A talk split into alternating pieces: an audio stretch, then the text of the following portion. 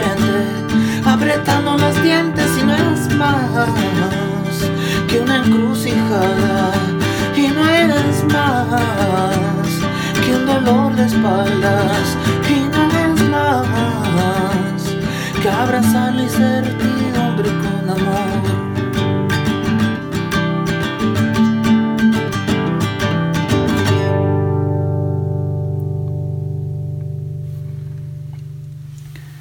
Pato Patín se llama el cabro de esta canción. Y la canción se llama Incertidumbre, creo. Es una canción que está como en el ADN, ya no, me la puedo sacar. es muy linda.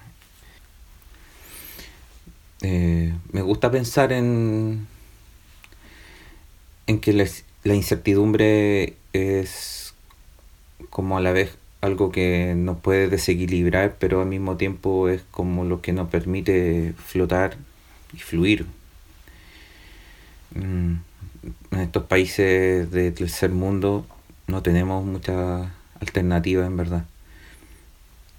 Hoy día, bueno, hace tiempo que no grababa nada, eh, pasaron 10.000 cosas, como, es como otra era geológica prácticamente lo que me pasa a, modo personal. Eh, en Chile se celebró el plebiscito de salida de la convención constitucional que salió como el hoyo. Eh,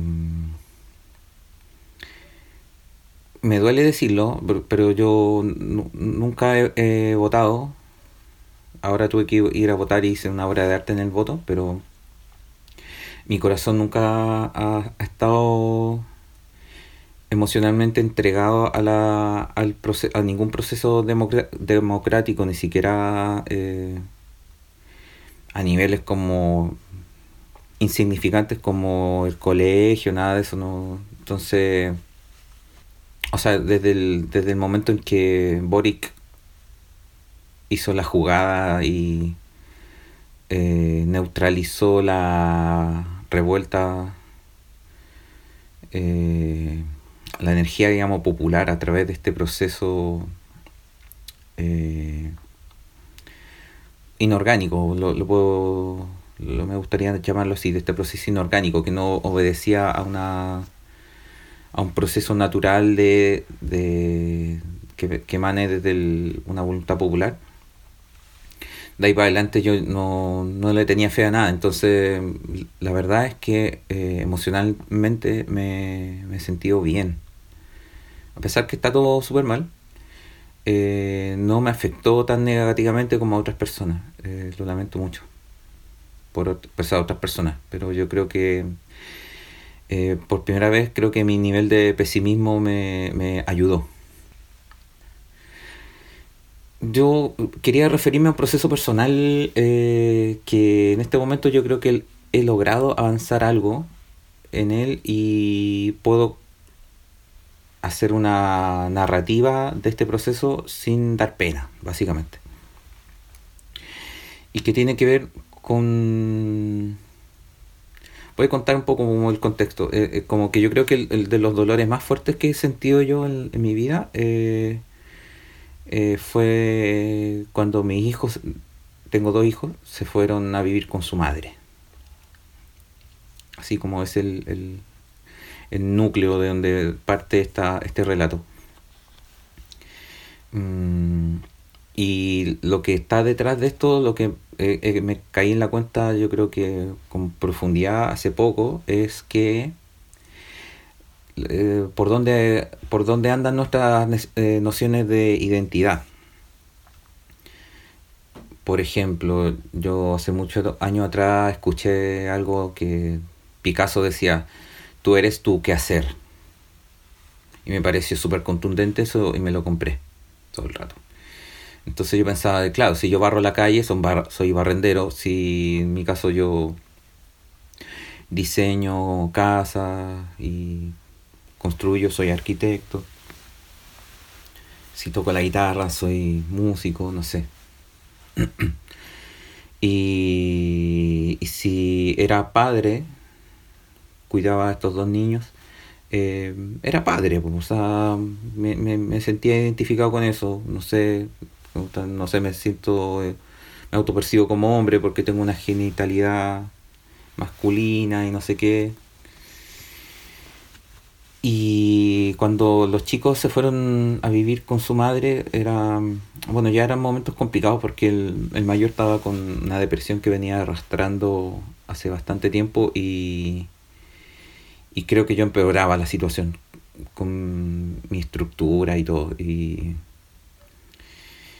y por la salud de él, bueno, y también porque de alguna forma él tiene el derecho de, determinar dónde quiere vivir y, con, y cómo y con quién y todo. Entonces se quería ir a vivir solo con su mamá y yo dije, ya, bueno, aceptado y en paralelo con su hermano menor, él también se fue su, con su hermano también se fue a vivir con él y ahí caí en una profunda eh, falta de sentido muy profunda, porque yo creo que de todas mis prioridades era la, número uno es, estar con mis hijos y cuidarlos y trabajar por ellos y, todo eso, que una construcción igual que yo asumo como propia, pero creo que es súper cultural también. Y me vi de repente sin compartir el cotidiano sin levantarlo, sin hacerle el desayuno, sin atender sus cosas eh, inmediatas y sobre todo con el mayor que ya estaba en una edad que no me había bloqueado todas las redes sociales. Eh, no me pescaba, perdía el celular una vez cada dos semanas. Eh, claro, la distancia y la incomunicación se hizo muy fuerte. Y mi identidad estaba muy asociada a eso, a ser padre. Y bueno, caí en un sinsentido que yo creo que me duró, yo creo que dos años fácil. Me perjudicó enormemente a niveles como personales de trabajo, de, ya no, no sentía nada como importante. Entonces también pues, fui pésimo en todo. Pésimo amante, también estaba de pareja con alguien que quiero mucho, eh, se fue todo al carajo, todo, todo, todo.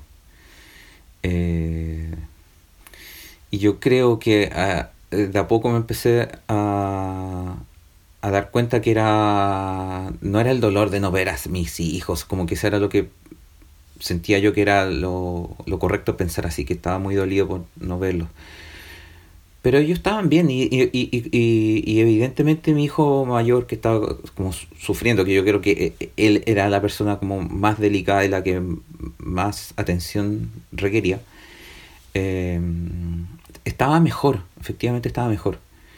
Y me di cuenta que todo mi dolor era una, una respuesta narcisista a la situación. O sea, mi, mi ego se fue, se, se, vio trastocado porque estaba muy anclado a una situación, una, una construcción, que de repente desapareció, como todo en la vida va a desaparecer. Y, esa construcción de identidad se fue al carajo, y de repente no sabía quién era. de repente era solamente alguien que tenía que trabajar y mandar plata. Y fin. Y, y yo me juro como medio anarquista y antisistema y de repente verte en eso, que solamente te, necesitan tu plata, oh, fue un golpe. Pero un golpe al, a, al, a mi identidad narcisista.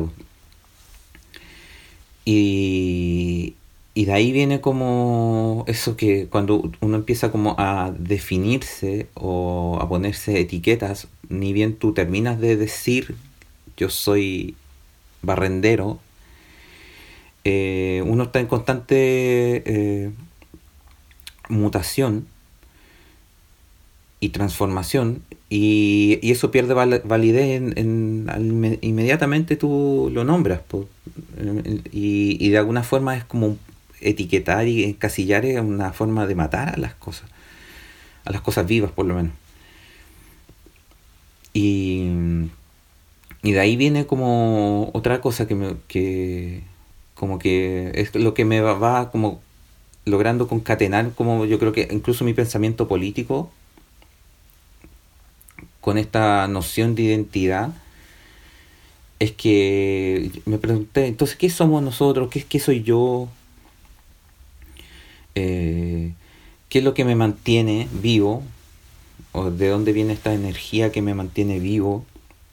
Que por ende me da también la, la esencia, pues esta identidad, sin meterme como en algo, en nociones esotérica. No, traté de hacer como un, un análisis lo más eh, llano posible de mi situación y, y, caí un poco en, lo fisiológico porque por de alguna forma nos, nos sostenemos o sea yo creo que un bonito punto de entrada y quizás eh, quizá más que bonito un punto de entrada para entender esto podría ser eh, la vida, por lo fisiológico. Cómo, cómo tú construyes tu identidad desde lo vivo, porque evidente, evidentemente estamos aquí entre vivos, y yo creo que es, como un poco lo importante. Y en esta idea de que todo va mutando, y esta idea también de,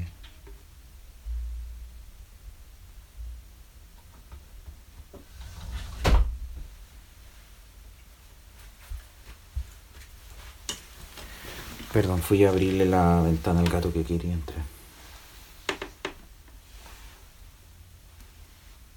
Ahora quiere salir. Muy de gatos.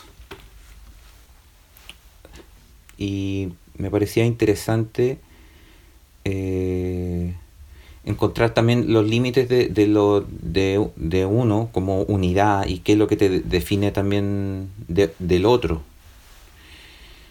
y empecé a investigar algunas cositas. Eh, hice algunas lecturas de papers. O sea, no profundas. No, no, no quiero darme las de, de científico porque no tengo el lenguaje eh, desarrollado para entender bien, digamos, un paper científico. Pero sí estuve leyendo algunas conclusiones y sobre eh, la cantidad de bacterias que existen en el cuerpo humano. Entonces había un estudio, por ejemplo, de 1970 aproximadamente, que decía que en el cuerpo humano hay aproximadamente, respecto a la cantidad de células, que eran como 30 trillones de células que tiene un cuerpo humano, eh, un 10% de eso podrían ser bacterias. Y un estudio mucho más reciente, eh, si no me equivoco, un estudio israelita, eh, menciona que el conteo podría ser casi una proporción uno a uno.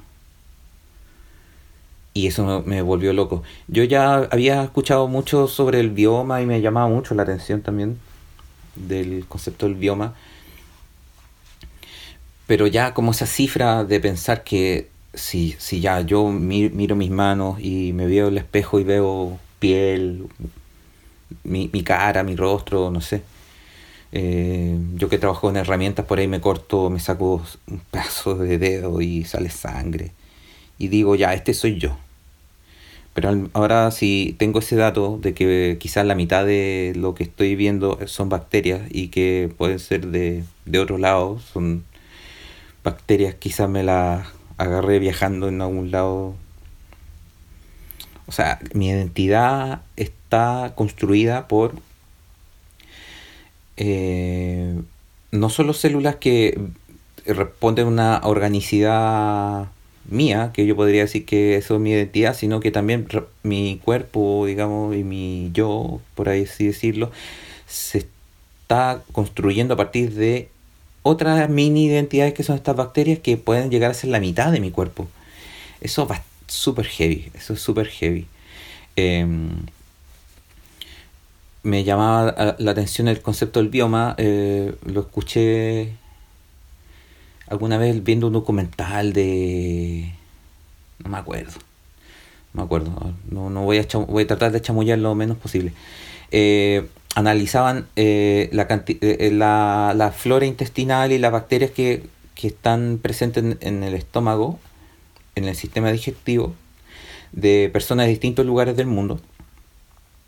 Y en este caso, eh, lo que me, más me llamó la atención eran unas unos niños en África que cazaban unos ratones gigantes y unos se metían a unas cuevas con unos lagartos gigantes también y comían eso y estaban todos llenos de pulgas, ni un zapato, todo tierra. Y mostraron que esas personas eran muy saludables versus alguien, no sé, una comparación con alguien, no sé, alguien muy urbano que viva en una ciudad, un departamento y qué sé yo, que coma comida de supermercado, ¿ya? Y hacían una comparación entre los biomas. Y el, el bioma de la persona urbana que tiene un tipo de alimentación consolidada en base a, cosas adquiridas de un supermercado versus una persona que vive en un estado semi primitivo, muy salvaje, eh, expuesto a muchas, pensemos, diversidad de bichos, obviamente su bioma era mucho más rico. Eh, y eso estaba muy asociado a su nivel de salud y, a los, y también a, a, las distintas enfermedades que desarrollaban la, las personas, en este caso en el documental, eran súper diferentes evidentemente las personas que tenían el bioma más desarrollado y más diverso, y, no me acuerdo las cifras, pero era como, no sé, eran como por lo menos un 300% más de diversidad de bichos eh, que, habitaban en su tracto intestinal y digestivo, eh, estas personas eran mucho más saludables. Y ahí ya me empezó a caer la ficha sobre, sobre tu construcción de identidad, o sea, uno se debe mucho a, eso, como tu, tu, o sea, si tu salud depende de eso y, y tu salida, tu, uno es su salud, o sea, si uno al caso extremo que pierde totalmente la salud se muere, Entonces, obviamente tu salud es tu vida, es, tu identidad también, está ahí en eso. Y también es algo que es mutante y y por ahí también eh, eh, nace como esta idea de, que la vida no es solamente eh, transformación, que es un movimiento, un ciclo y tal, sino que hay mutación, que, que creo que es la palabra más adecuada para definir esto, que en el fondo tu identidad se va mezclando y confundiendo con la identidad de seres que te rodean y, y van mutando eh, está el caso, por ejemplo, de, de, este virus del papiloma, que en el caso de las mujeres es un virus que se aloja en el útero y en el útero como hay células madres y el virus entra y empieza a... El virus es como una inteligencia más que un ser vivo, que está en el límite de ser un ser vivo. Es, es casi como el, el chip de memoria del celular entra y a, una, a la célula y la gobierna, la controla para sus fines maléficos, qué sé yo. El virus, al controlar las células madres que están ahí presentes en el útero de la mujer, se transforma esto en cáncer. Eh, es heavy eso. Como las enfermedades también son como una especie de de una enfermedad podríamos eh, incluso pensar que es como una implantación de otra inteligencia en tu cuerpo, que una inteligencia que no desea quizá el buen funcionamiento fisiológico de tu cuerpo. Pero detrás hay una inteligencia y que quizás no es la tuya o quiere ser la tuya y está luchando contra la que tú ya tienes y hay un conflicto. Y en ese conflicto eh, de dos inteligencias, quizás la tuya construida previamente y de este otro ser, virus, bacteria, lo que sea, que viene a instalarse y chocan y hay este conflicto, aparece en la enfermedad. Me parece interesante eso de, los límites de la, del, de la identidad que se van diluyendo a la medida que uno empieza a pensar en eso.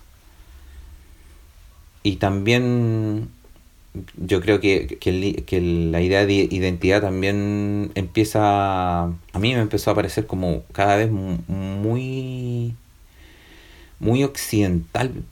O sea, yo soy occidental, obviamente estoy influenciado directamente desde, no sé, las culturas europeas y yanquis.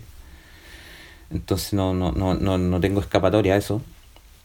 Entonces, claro, mi concepto de, de identidad y que me hizo sufrir, concretamente me hizo sufrir, eh, está enraizado en eso, pero si uno empieza a mirar estas otras nociones de cómo se construye el ser humano, de, desde dónde puede, eh, desde dónde articula los procesos que, lo que nos mantienen vivos, claro, pues la identidad es algo súper diluido.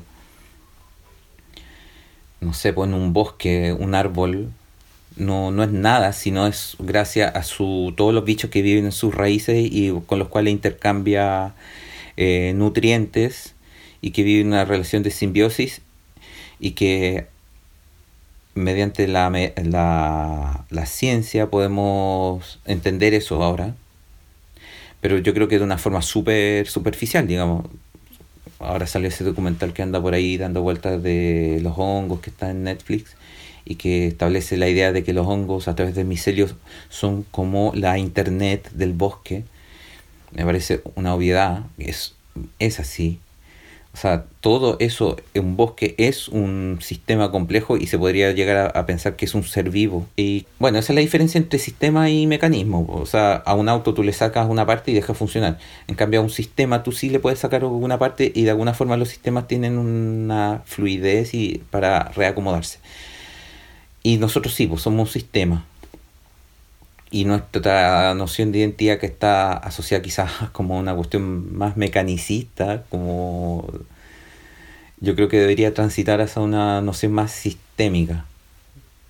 Y no lo digo así como en, tono así como poseedor de la verdad, pero sí como en tono chuta, eso nos podría producir menos dolor, menos, menos sufrimiento en este en este paso por este caminito que llevamos.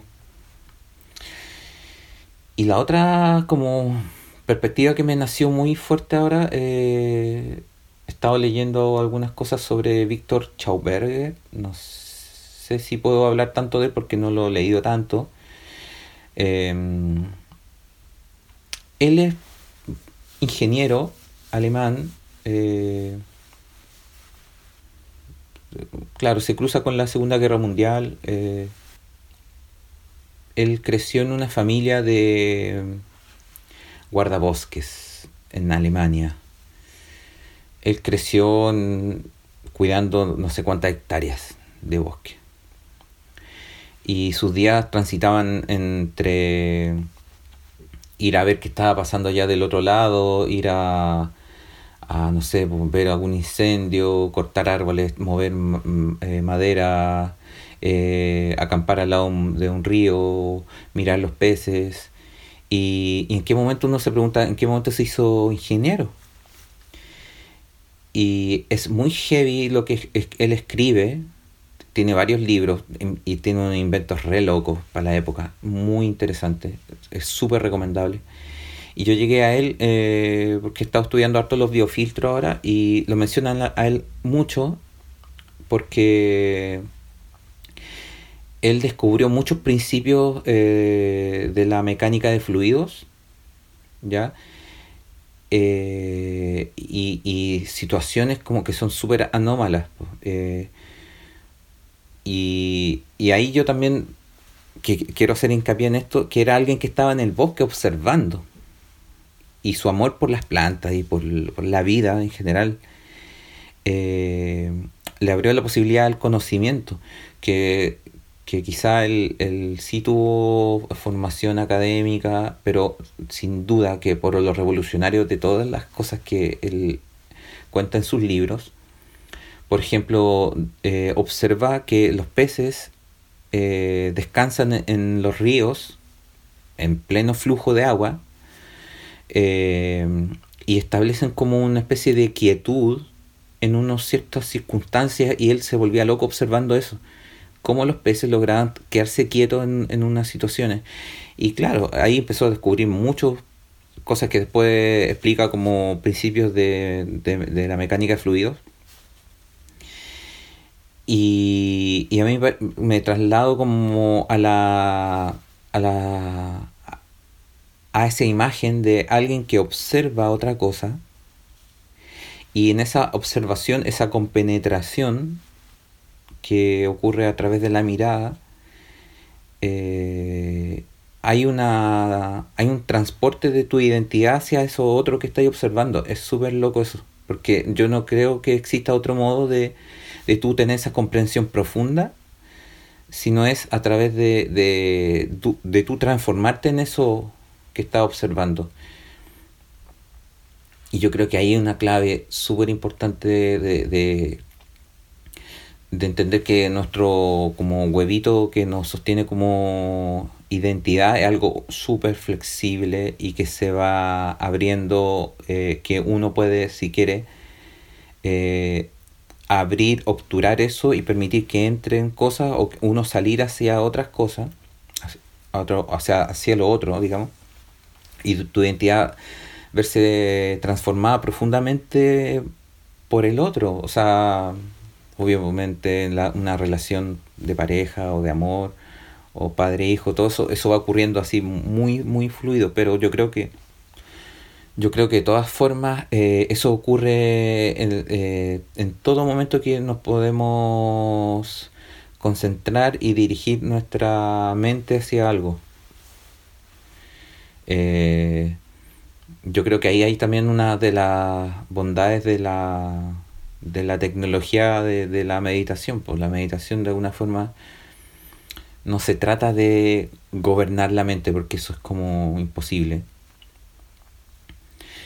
Pero sí de establecer un super, una supraconciencia que te permita fluir en, entre la marea de, imágenes que uno está teniendo constantemente que no, se calma nunca y, en, ahí, en ese especie de control, es como aprender a surfear, o andar en skate, o andar en bicicleta. Es como lograr en ese fluir entrar en una fibra y, y seguir esa fibra. Eh, a mí me pasa al caso inverso también, por ejemplo, cuando estoy haciendo clases. Eh, estoy haciendo clases de construcción a unos chiquillos. Y tengo tan incorporado muchos procesos constructivos, no sé, cortar una madera, hacer una mezcla de cemento, qué sé yo.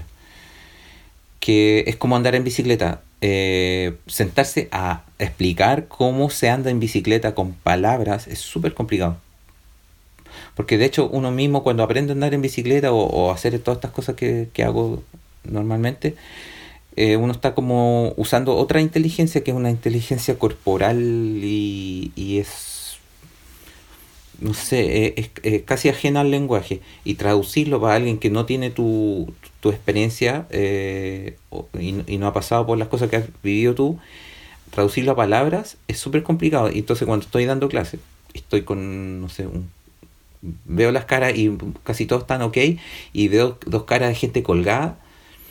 Los miro fijamente a esas personas y le hago un par de preguntas y trato de seguir el hilo del cuestionamiento de qué ventanita eh, tienen abierta de su percepción para yo entrar por esa ventanita. Y, y claro, en algún momento como que logro eh, establecer esa fibra, porque esa hebra que no, nos, nos puede comunicar en ese momento para lograr transmitir algo. Y eso, o sea, si eso no es una, una disolución de tu identidad, si en ese, por lo menos en ese contexto pedagógico, eso es, es súper importante eso. Y, y eso ahí gatilla también como nociones políticas nuevas también, porque yo creo que, que igual yo, me cuestioné mucho tiempo mi, mi, mi noción política porque yo, yo creía que estaba bien, por ejemplo, frecuentando algunos espacios anarquistas. Pero igual al final habían como situaciones que me chocaban y, y, veía que mi ser no, no, no, se lograba eh, expresar, ¿ya? Y, y, uno hacía como un esfuerzo formal de decir algo, plantear una idea y esa idea no era tomada chuta, ahí ya eh, pasa algo que, que, esa conformación, ese núcleo de ahí donde estáis participando, eh, en realidad es cerrado. Y, y claro, está cerrado porque quizás justamente existe como una etiqueta alrededor de ese núcleo, que viene a ser como envolverlo como un condón en la web. Pucha, eh, yo creo que eso es lo que mata muchas de la, de la de los desarrollos en general, no solamente de, en los contextos de trabajo político, sino de, todo, cuando algo se vuelve una etiqueta y, existe como unos protocolos para lo que está dentro y lo que está afuera, mm, está complicada la cosa. Hay un libro que ahora me acordé que no, no lo tengo. Voy a tratar de ponerlo en la descripción del capítulo. De un médico, médico, sí, que estudiaba la célula y en algún momento se dio cuenta que él, lo que quería estudiar era la permeabilidad de la célula, de la pared celular. Y él estaba trabajando, no sé en qué universidad, y en algún momento se dio cuenta que para estudiar eso estaba llegando, entendiendo que su trabajo era profundo, que tenía una profundidad quizás metafísica y que en el contexto que estaba, que era un contexto urbano, una ciudad grande, con muchas exigencias propias de una ciudad y ser profesor, no sé, y tener un prestigio, y tener que, bueno, toda la mierda que sufrir como toda la gente que está como en, en primeras líneas de cosas, eh, no le iba a ayudar a, investigar y se fue a las Islas Canarias a una universidad chica. Y ahí desarrolló un libro muy lindo que eh, habla sobre la inteligencia de las células y que a eso llegó, que en el fondo la, permeabilidad de, las paredes celulares para definir, dejo pasar esto que necesito, no sé, glucosa, agua, oxígeno, tengo que dejar eh, salir estas cosas, estas basuras, tengo que permitir que entre tal cosa. Ah, ese virus no va a entrar, eh, esa bacteria no, no, no, la voy a dejar entrar. Todo eso, eh, detrás de eso había una inteligencia. Y desarrolla el libro en torno a la... y termina el, libro como explicando que eso se puede programar. Que en el fondo eh, y ahí voy, que la identidad quizás que, tenemos es casi como esa posibilidad de programar nuestra permeabilidad. Y, eso, eso es todo. Como la, la, la, casi como única cosa que nos puede definir en algún momento es nuestra forma que, que diseñamos y operamos nuestra permeabilidad. Y no sé, pues ahí habla de, en el libro súper lindo, Habla, por ejemplo, los padres como programadores genéticos de sus hijos. Eh, todo, a raíz de esto, pues, la posibilidad de tú entender eh, cómo programar tu permeabilidad. Y naciendo desde esto, pues de la, desde la pared celular. Pues. muy bonito lo, que desarrolla ese, ese doctor. Yo creo que voy a dejar este episodio hasta aquí. Eh, me animé a hacer este episodio ahora porque estoy en, un momento de tranquilidad eh, física y mental eh, que me está permitiendo hablar de corrido. Así que nada, pues bueno, le doy muchas gracias a las personas que se comunicaron conmigo por los los episodios anteriores y tengo deudas, tengo muchas lecturas que quisiera transmitir a partir de lo que conversamos la otra vez. Conversamos, le pongo. Eh, y eso, deudas, deudas ahí pendientes de lecturas y, y transmisión de impresiones. Eso pues. Hasta la próxima.